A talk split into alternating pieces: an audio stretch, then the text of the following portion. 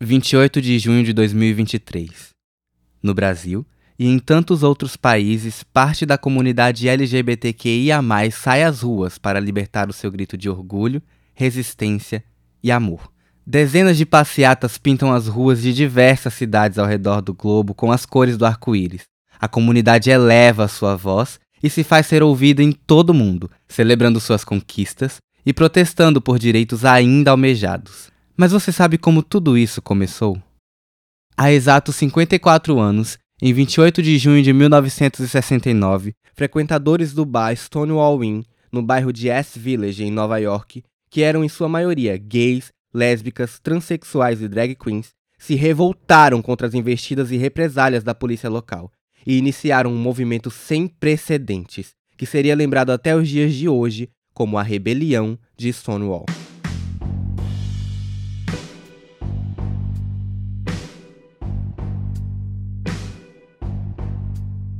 Entre esses revolucionários estava Marsha P. Johnson, uma mulher transgênero negra, pioneira na luta pelos direitos LGBTQIA. Nos dias seguintes à revolta, Marsha e tantas outras pessoas, até mesmo de fora da comunidade, se uniram em protestos contra as investidas brutais da polícia nova-iorquina, que invadiam os bares e locais frequentados pela população LGBTQIA, sem nenhum motivo, apenas para agredir e oprimir. Durante 10 dias, os revolucionários encheram as ruas do West Village e de toda Nova York com gritos de basta.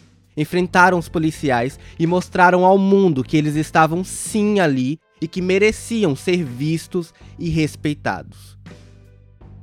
No ano seguinte à rebelião de Stonewall, em comemoração à data revolucionária, mais de 10 mil pessoas saíram às ruas da cidade para comemorar a batalha vencida e protestar por outros descasos que aconteciam. Essas pessoas estavam começando ali, mesmo sem saber, a passeata que hoje conhecemos como as diversas paradas do orgulho LGBTQIA, de dezenas de cidades e países pelo mundo.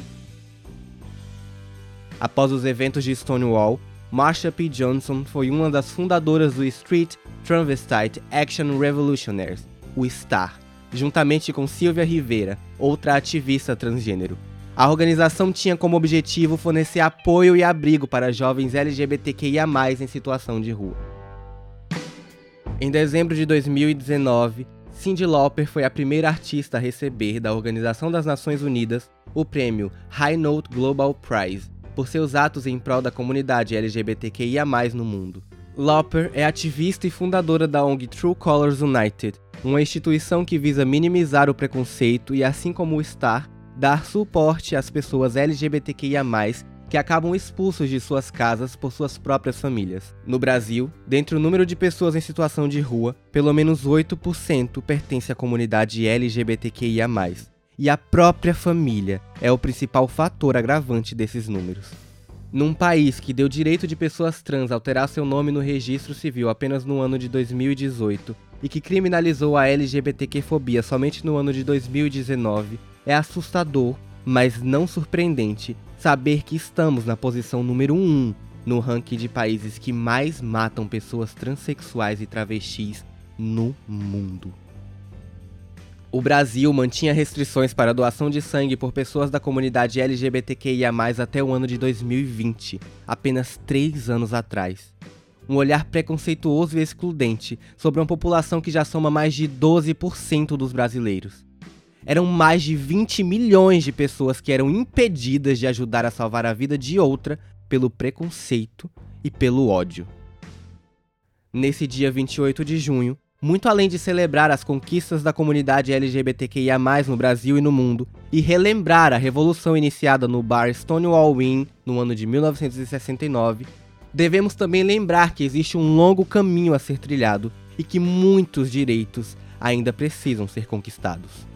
E principalmente que jamais esqueçamos que muitos de nós tiveram que morrer para estarmos aqui hoje, levando nossa voz a ser ouvida em um produto de rádio como esse.